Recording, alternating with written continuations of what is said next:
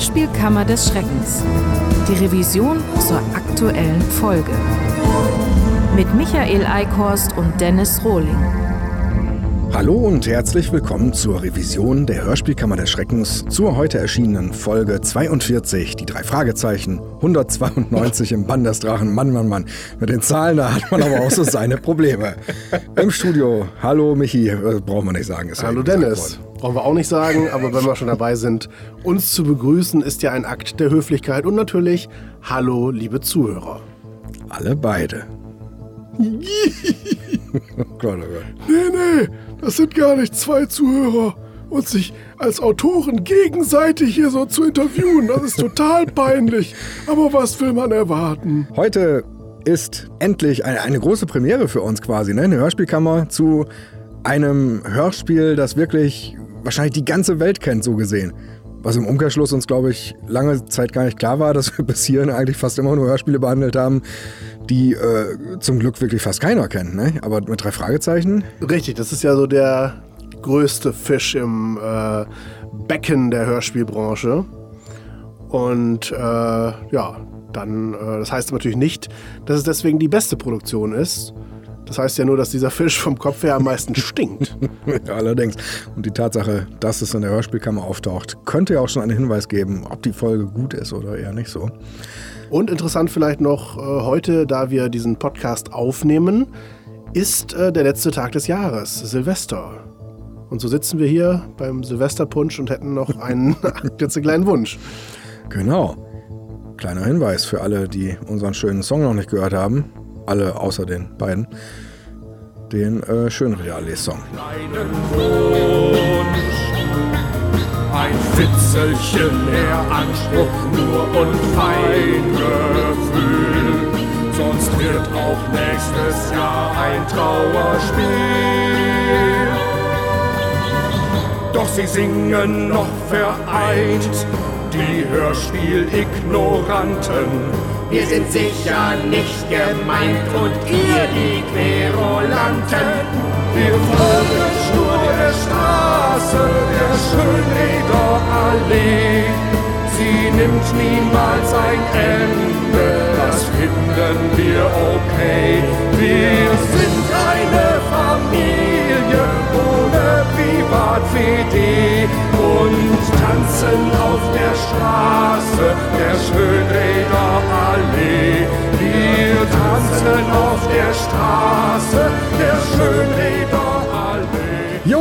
dann wollen wir uns mal heute der aktuellen Hörspielkammer widmen und wollen noch mal ein paar heiße Zusatzinfos rausjürgeln. Yeah.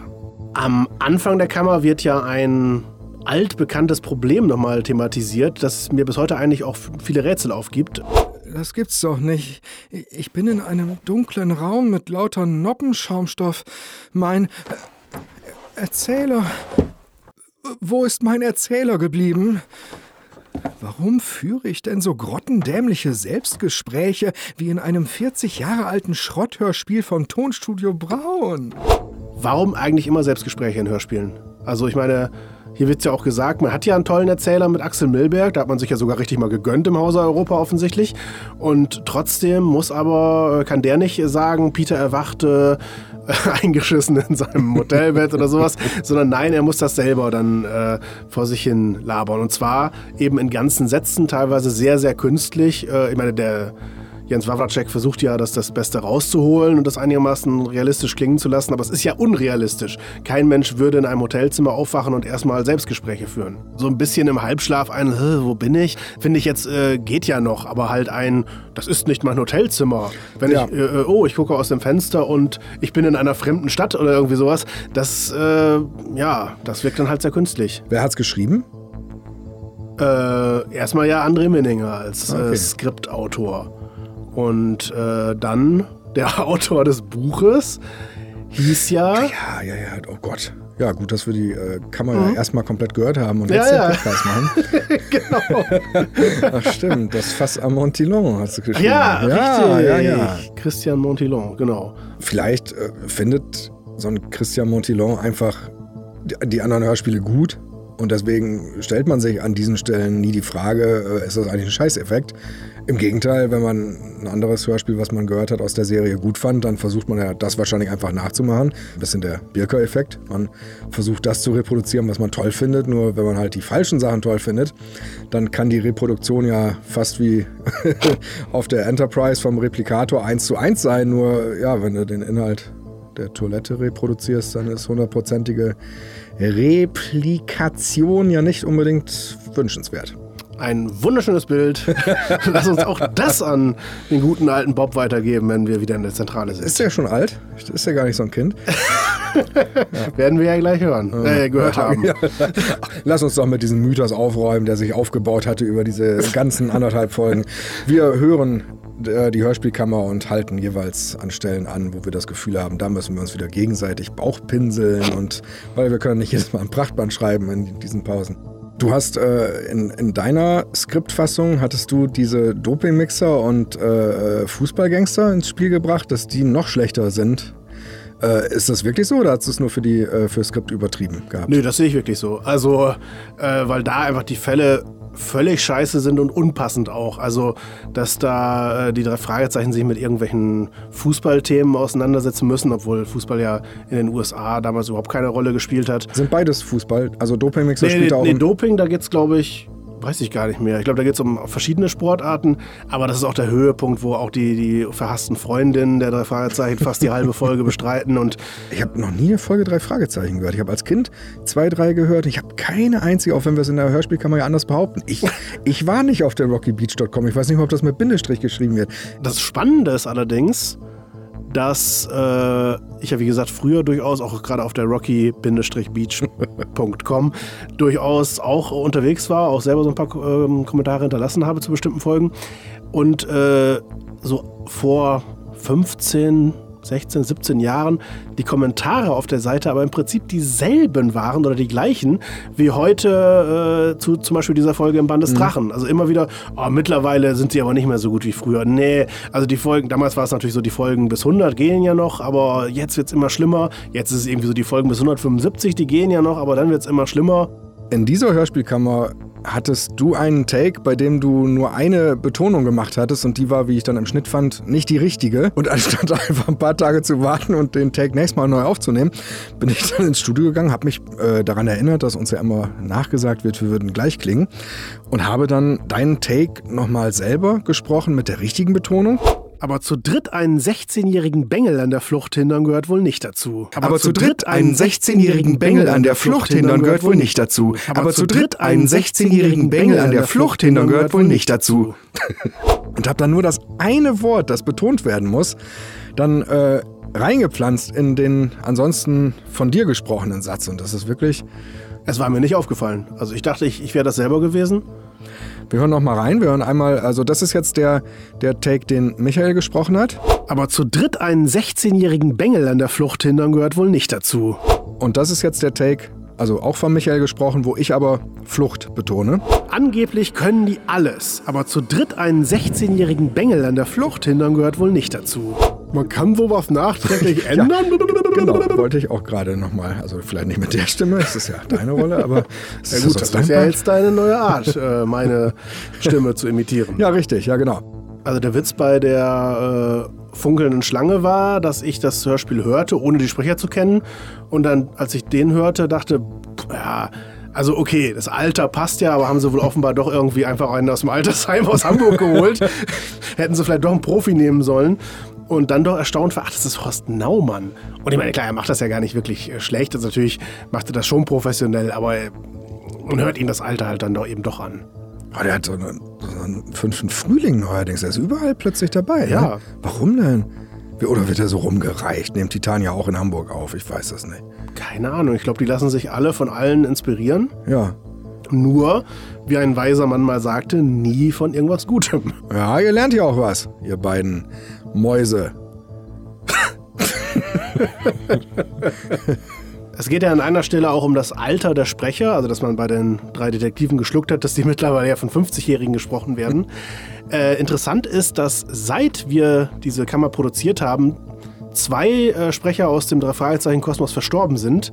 Zum einen Gerd Baltus, der hier den Großvater von Suku spricht, ähm, und äh, jetzt ganz kürzlich ja Michael Hark, der, und äh, das konnte ich eigentlich gar nicht glauben, als ich das gelesen hatte, das hatte ich gar nicht mitbekommen, der mittlerweile Skinny Norris gesprochen hat bei den drei Fragezeichen. Und äh, ich meine, es war auch eine super Idee. Man äh, kann mit Andreas von der Meden nicht mehr arbeiten, weil der zu alt oder auch irgendwann zu tot war. Und äh, nimmt dann aber irgendwie den über 60-jährigen Michael Haag dafür. Also Und Skinny Norris ist in der Serie irgendwie trotzdem irgendwie nur 18 oder Ja, wie ja, der das? ist so im Alter ein ganz bisschen älter als die drei Fragezeichen. Und ich meine, klar, sie können keine 18-Jährigen nehmen, weil das dann nicht passt zu den äh, greisen Jugenddetektiven, aber Ja klar, wenn sie bereit waren, erst um 20 Jahre zu dehnen, aber halt nach hinten, dann hätten sie Ja. auch nach vorne einen 30-Jährigen nehmen können. hätte ja zumindest so einen aus der Generation Kim Hasper nehmen können oder so. Wir, wir, wir nominieren jetzt Tim Knauer in der Skinny Norris Challenge. Ja. Europa, bitte Tim Knauer besetzen. Genau. Oder euch zumindest irgendwelche Eiswasser-Eimer über den Kopf schütten. Das ging auch. Ja, das ist gut. Und wir erinnern uns ja gerade bei Michael Haag noch sehr gerne an seine größte Rolle zurück. Michael von Rossbad. auch bekannt als Michael von Rossbad. Auf Olaf Seider hatte das auf seiner Hörspielewelt.de Seite, glaube ich, glaub, geschrieben, ja. ne? Nee, aber war ja vor allen Dingen der Vater von Anna bei äh, Was gibt's denn Anna von Peter Riesenburg? Also ein großer Verlust. Geisterrikscha ist auch in dieser Hörspielkammer mal wieder ein Thema. Ist immer wieder zwischen uns äh, hin und her gegangen die letzten Jahre. Ich glaube, du, du fandst sie damals ganz faszinierend, weil da so ein, da war an einer, an einem Bereich der Strecke war so eine Toneinspielung, dieses, äh, was du auch nachmachst hier in unserem Ausschnitt, dieses Huhorn oder so. Das ist ja immer noch nicht. Und fass hier bloß nichts an. Ja, das gleich am Anfang. Und vor allen Dingen halt eben die Rikscha in der Rikscha, wo äh, irgendein, äh, Ja, und der hing so in der Luft, die ging Ja. immer hoch, ne? Und dann zappelte er mit den Beinen, ne? richtig, und musste da einen, einen äh, Helmut Kraus-artigen äh, Mann, äh, aber halt Chinesen, also, also Charlie Chan quasi, Ja. äh, da, da irgendwie ziehen. Und der hat ihn immer so, ich glaube, der hatte sogar eine Peitsche und hat ihn angetrieben, immer mit Ja, diesem nett. Hey, hey, ho. Ja, das hat mich äh, nachhaltig beeindruckt. Leider ist dieser Teil gar nicht mehr drin in Ist der weg. Geisterrikscha. Ja, ja. War ihnen wahrscheinlich zu mächtig geworden, ich weiß es nicht. Gottes Willen. Aber Vielleicht haben ähm, sie die Rechnung nicht bezahlt. ja. Genau, und dann äh, die zwei anderen Sätze, die wir am, am Schluss einsprechen, die sind dann ja eben nicht aus der Geisterrikscha, sondern sind so blöde Ansagen, die im Feng Yu Palace, wie es ausgesprochen wird, so einem sogenannten Madhouse im Phantasialand, optische Täuschung, dort zu hören sind. Die hatten uns, glaube ich, diese beiden Sätze so beeindruckt, weil sie so unglaublich scheiße gesprochen waren. Schönen Ja. Gruß an äh, Michael Lass, heißt der, glaube ich, der das einspricht, der Tontechniker. ja, sie ist markant, aber eigentlich nicht wirklich gut. er macht das, weil er halt da der Hauptchef vom Audio ist, aber er sollte es besser nicht machen. Anders hingegen im Mystery Castle im äh, Phantasialand. Ja, da gibt es ja einen Sprecher, das denn bloß? ja, der, der, der ja sehr gut war und äh, diesen Herrn, diesen Erfinder da, nee, nicht Erfinder, sondern Ulf von Windhofen. ja, äh, den, den spricht. Ja. Und da wissen wir bis heute nicht, äh, wer denn eigentlich gesprochen hat. Vielleicht hier ein kleiner Aufruf, ja. wenn, wenn jemand weiß, Ulf, wenn du das hörst. genau, wer den Ulf gesprochen hat. Kein, das ist wirklich unglaublich. Seit Jahr, ich habe jahrelang versucht rauszukriegen, wer dieser Sprecher ist. Ich, ver- irgendwann habe ich gedacht, das ist Rufus Beck. Nur Mut schwächt das Böse, seid stark! Also er klingt wie Rufus Beck, aber das ist, er kann doch nicht Rufus Beck sein. Das ist, ist ganz skurril und sie rücken ja nichts raus. Das ist Phantasialand angeschrieben, sie haben mir nie Antwort gegeben. Gut, dass wir sie nie gefragt haben, wer damals dieses legendäre Hey Hey Ho eingesprochen hat. Aber auf jeden Fall, zum einen, fahrt ruhig mal wieder ins Phantasialand. Ja, ja, wirklich. Äh, lohnt Schön, sich. Schöner Laden. Und äh, wenn ihr halt wisst, wer äh, Ulf gesprochen hat Genau. Mystery Castle, äh, dann gerne an antrag.hörspielkammer.de Richtig. uns eine Mail schreiben. Und nächstes Jahr eröffnet im Phantasialand ein neuer Rollercoaster, der erste, äh, wo man drin liegt, also auf dem Bauch und Schiene ist über einem.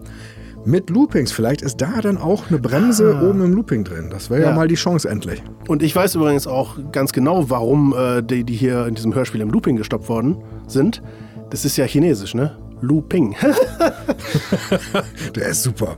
Wieso, hast du den, wieso ist dir der da denn nicht eingefallen? Kam der jetzt spontan oder was? Ja. Das habt ihr ja letztes Mal schon gelobt, wie beeindruckend das immer wieder ist, wie das einfach so aus der Hirse rausrappelt. Ne? Jetzt schon wieder. nee, nee, das ist nicht beeindruckend. Das sind unser alter Egos. Unser e Ether Anus.